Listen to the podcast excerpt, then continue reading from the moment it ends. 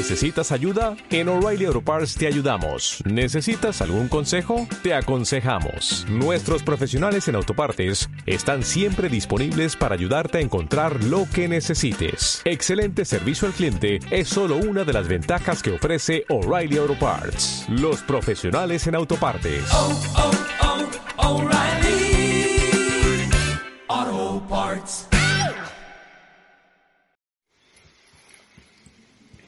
Un grupo de siervos del camino entra a escena. Caminan junto al Almeret Jordi. Los siervos y los Almerets siempre suelen vestir con una toga larga y un sombrero de graduados. Unos van de color rojo, son en ese momento la mayoría, otros de color morado.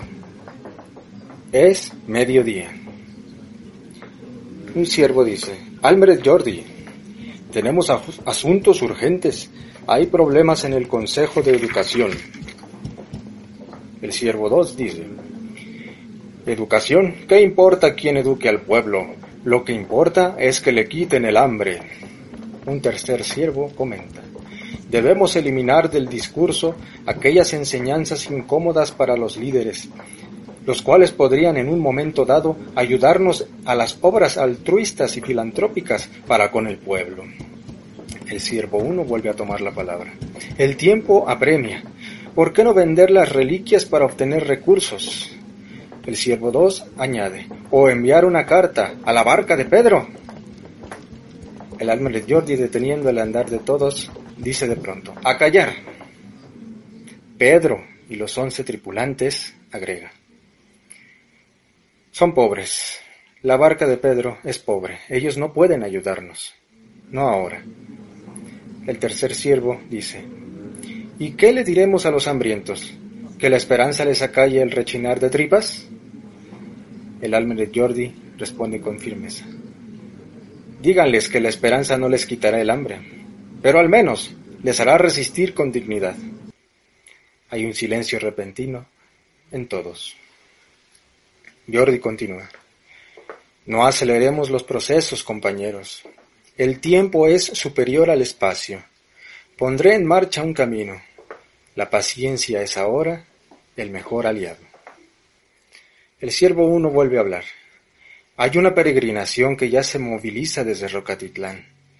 Nos inquieta a algunos miembros del Consejo. Ciertas voces parecen no estar de acuerdo con nuestros planteamientos. Hay voces allí que no están de acuerdo con lo que aquí se postula. Ah, un pueblo peregrino que va en busca de un milagro. El segundo siervo habla ahora. O que tratan de oír de lo que creen será una catástrofe.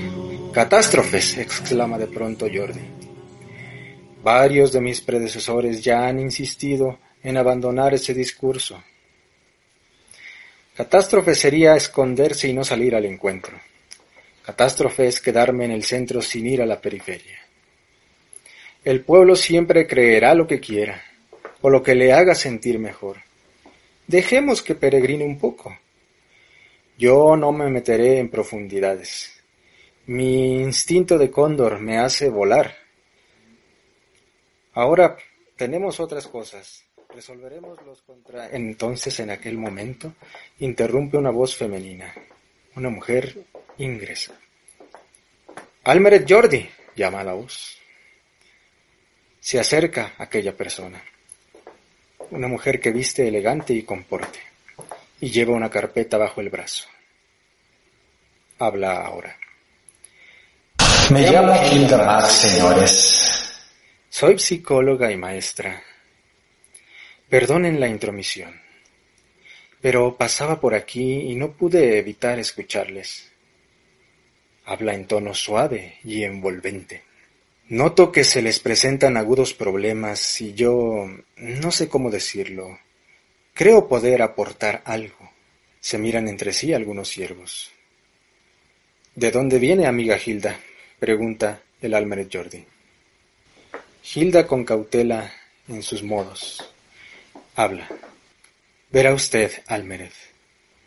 Estoy retirada. Trabajé muchos años en la Asamblea Internacional. Se sueltan en ese momento algunos gestos suspicaces entre sus interlocutores. Eh, sí, sí, sí, continúa ella. Sé que tal vez no se tengan muy gratas referencias de esa Asamblea Internacional en este honorable Consejo, pero si me permiten, la elección que ustedes acaban de hacer en estos días, para nosotros es una grata señal de que quizá podamos estrechar relaciones finalmente y construir algo juntos. Algunos se llevan la mano a la barbilla, otros fruncen el entrecejo, como para poner atención a algo importante que pueda decir Hilda. Jordi habla ahora. Construir algo. ¿Cómo qué, señora Hilda? Le pregunto. Hilda respira hondo. En primer lugar, considero que puedo tener la solución al problema de hambre y educación, del cual he escuchado atentamente. El siervo uno exclama, interesante. Honorables siervos del camino, prosigue Hilda, su problema en realidad es uno solo. Crecimiento lo dice enfática. Usted ha hablado muy bien, Almeret Jordi, como todo un cóndor. Salir del centro hacia las orillas, y eso implica todo. Eso es crecimiento, superación, realización, autorrealización. El que tiene hambre no estudia, pero el que no estudia no puede saciar su hambre. ¿Por qué? Porque siempre dependerá de otro. Mientras habla, camina con aplomo, como quien denota un amplio conocimiento del tema. Por eso les convendría que el centro deje de ser lo que ha sido hasta ahora, y en ese centro poner al individuo, su yo, su autonomía, demostrarle lo que puede hacer por sí mismo, saciar su hambre de lo que sea, material o no, ya no dependerá de la caridad de otro, porque por sí mismo podrá generar riqueza y ello también se traduciría en menor carga para ustedes como líderes de la comunidad, siervos del camino. La mayoría, al escucharla, parecen convencidos. Un siervo vestido de morado pregunta, ¿y qué hay de nuestra tradición? de nuestra herencia milenaria. Hilda responde al instante, seguirá, seguirá. La gente no se apartará de ella. Incluso será un gran cimiento para levantar sobre tal herencia un nuevo modelo educativo que podrá resolver el problema de enseñanza que se nota tienen ahora. Otro siervo pregunta, ¿un nuevo modelo de enseñanza?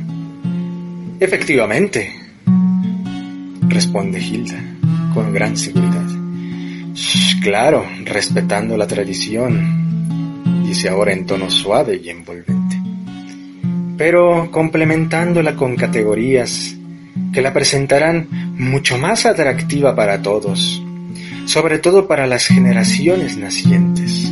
En pocas palabras, a cada joven criatura la haremos sentir especial, única, única habla con más elocuencia, para que salgan con toda dignidad a generar esa riqueza y enriquecer a la comunidad entre todos.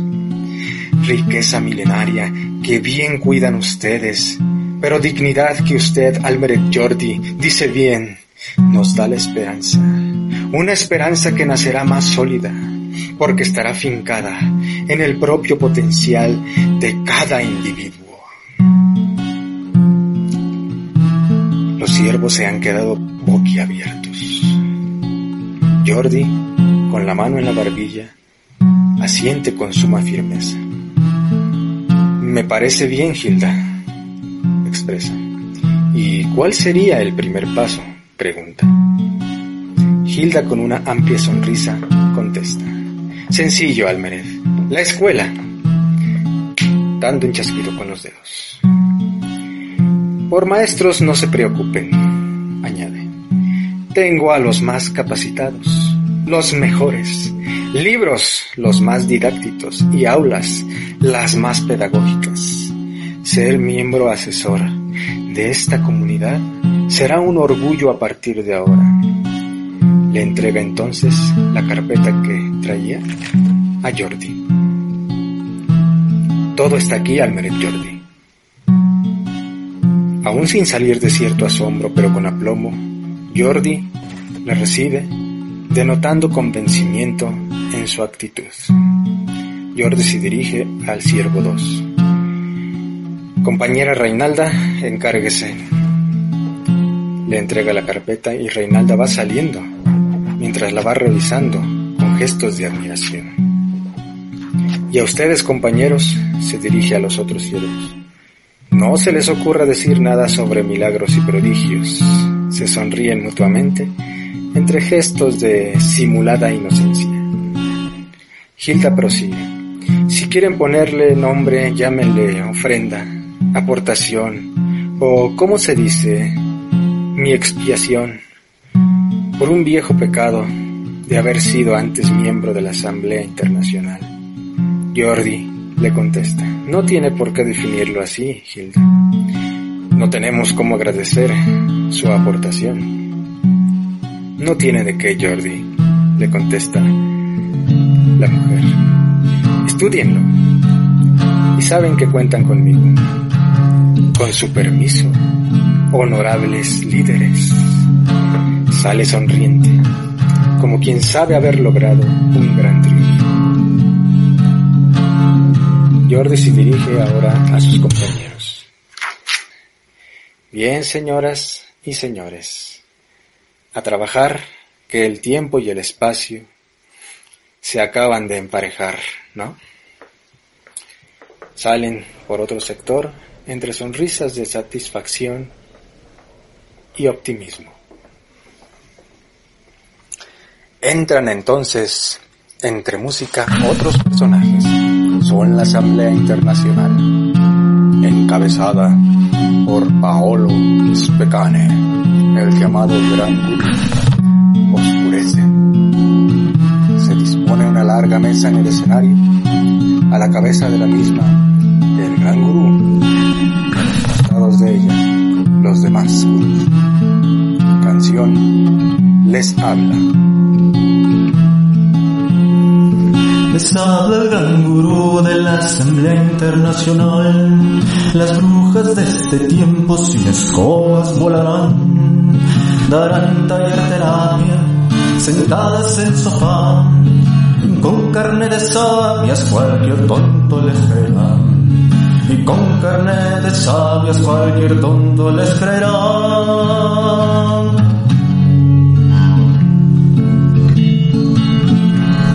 les habla el aula verde por tu justicia social.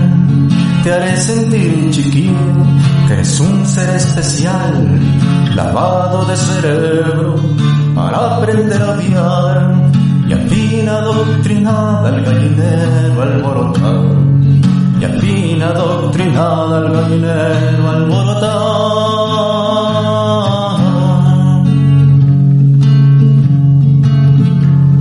Les habla un jicotillo de corbata y con.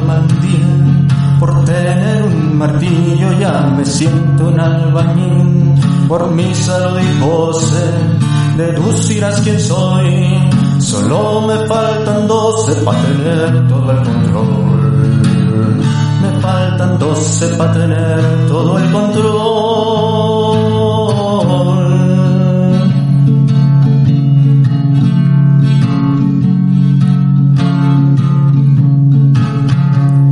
Les habla telemovies, cancioneros, internet, influencers y artistas con tatuajes por doquier. Hipnosis es el arma para su credulidad. Imbéciles creeremos y tendremos mucho más. Imbéciles creeremos y tendremos mucho más.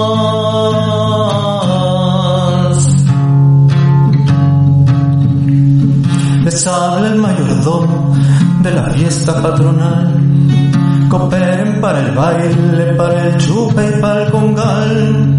Ya la banda resuena, los cohetes a tronar, y al fin de tanta cuerda las botellas a quebrar. Mientras más zombies sean, más sencillo será el plan, y al fin de tanta cuerda más sencillo será el plan. Imbéciles caeremos y tendremos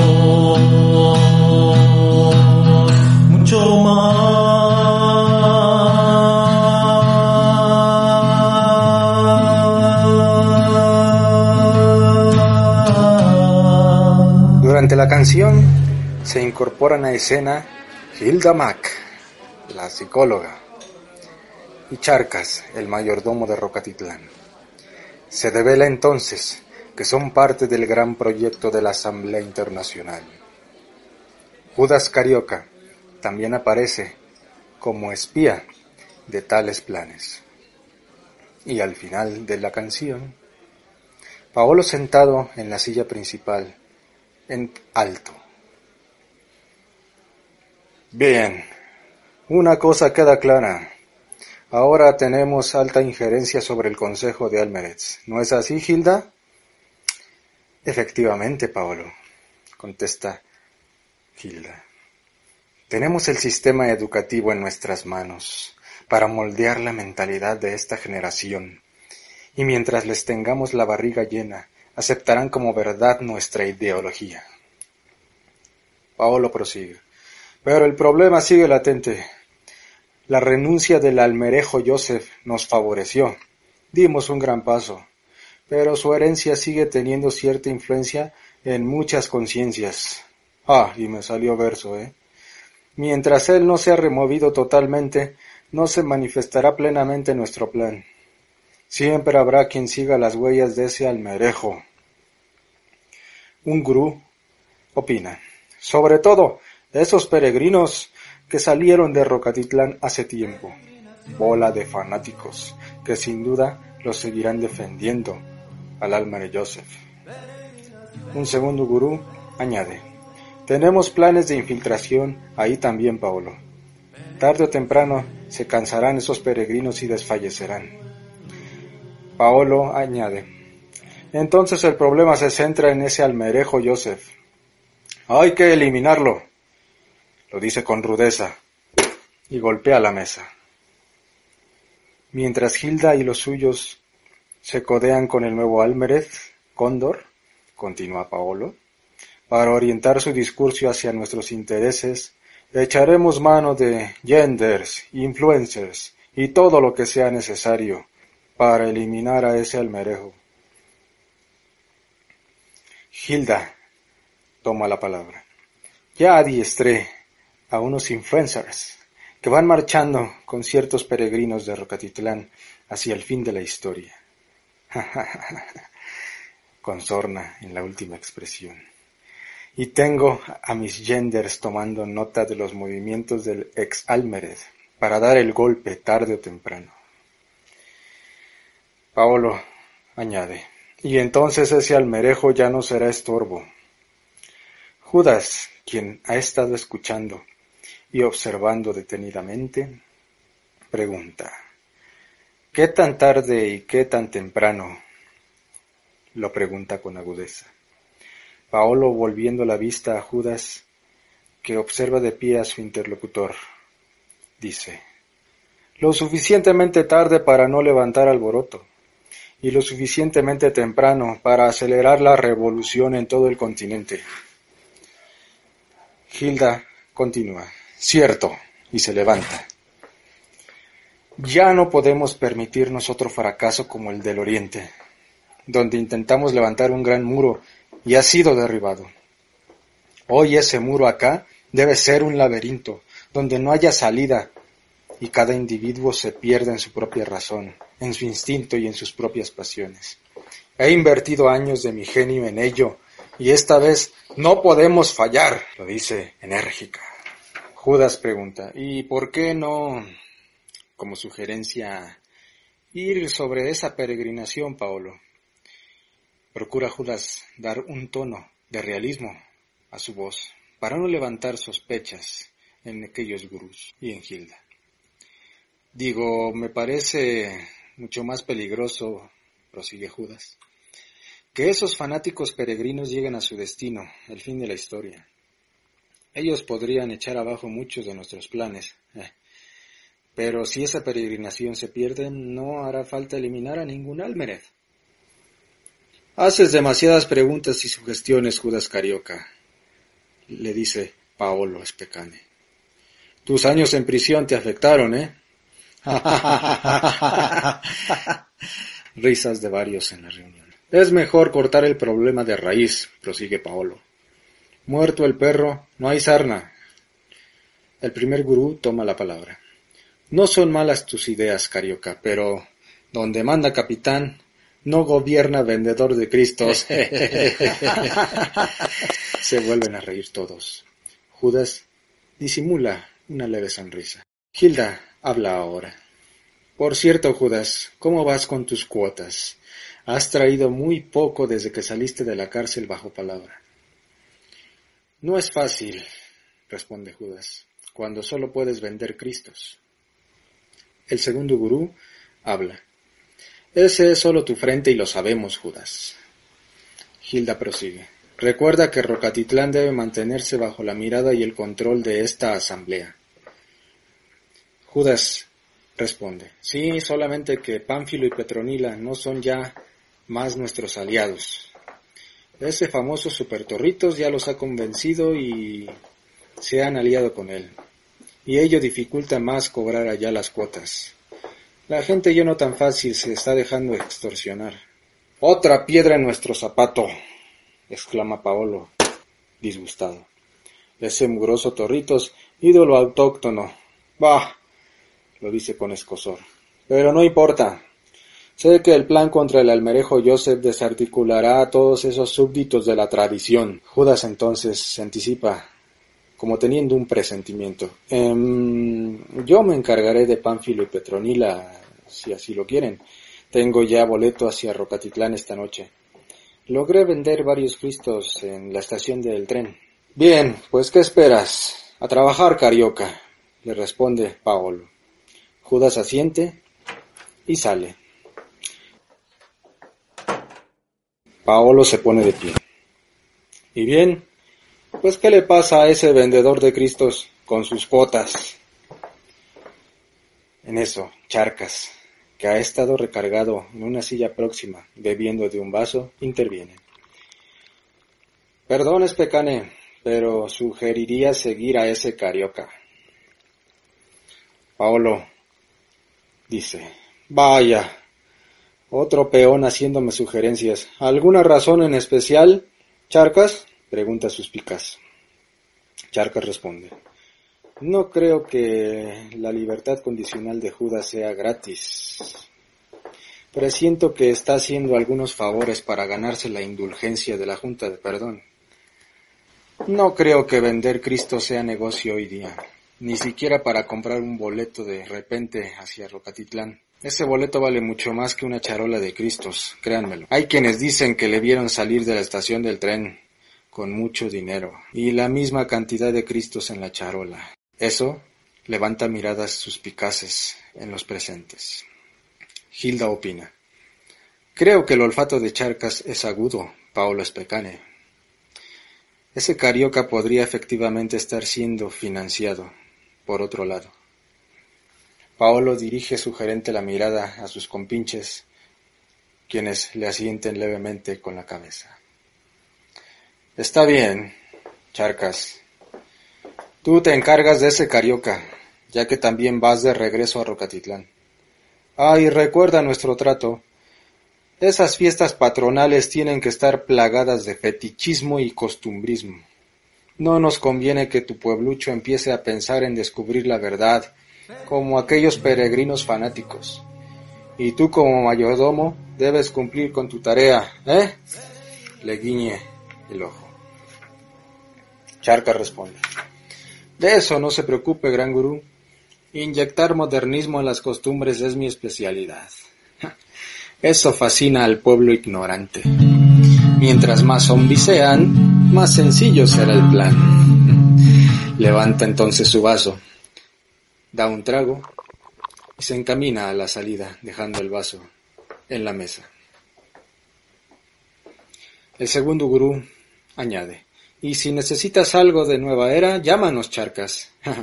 ya sabes, eso encanta más a los pueblerinos, las novedades. Ríen varios de los presentes. Charcas sale.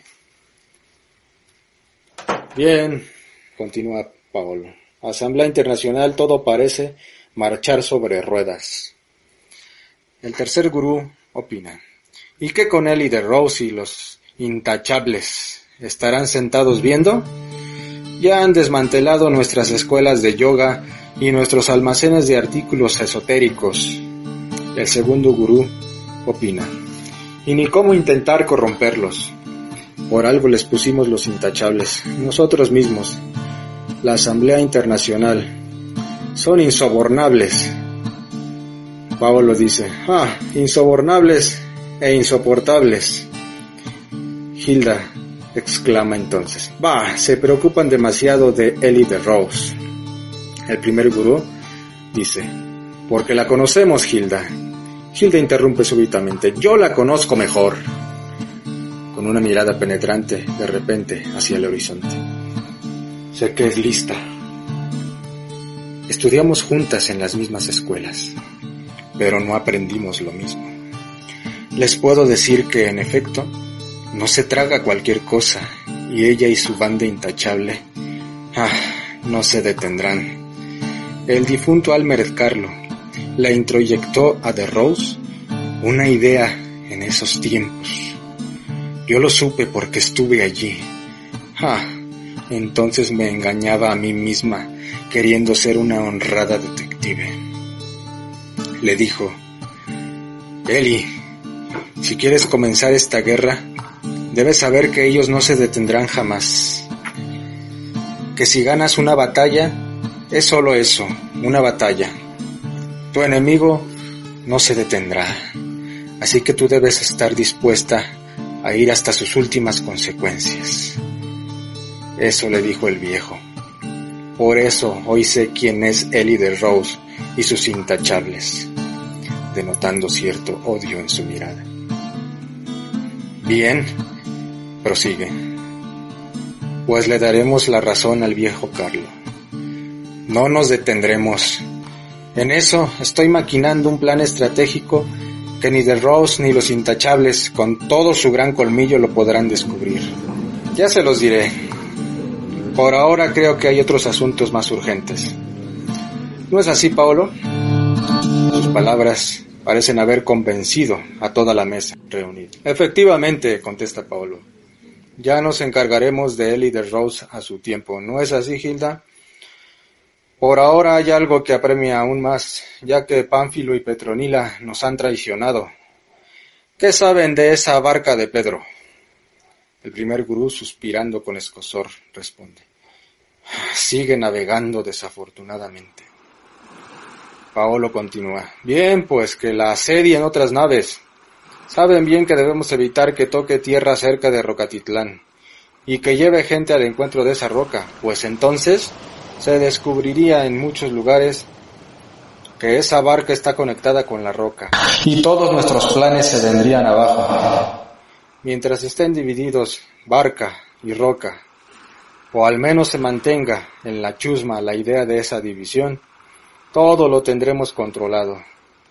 Abóquense a preparar varios navíos que ataquen la barca de Pedro pronto. Eso también dispersará la atención de las masas amorfas mientras seguimos con nuestros planes. ¡Vamos! Los gurús y Hilda responden al unísono. Correcto, vamos a no parar nuestra estratagema. Van saliendo entre risas perversas y música.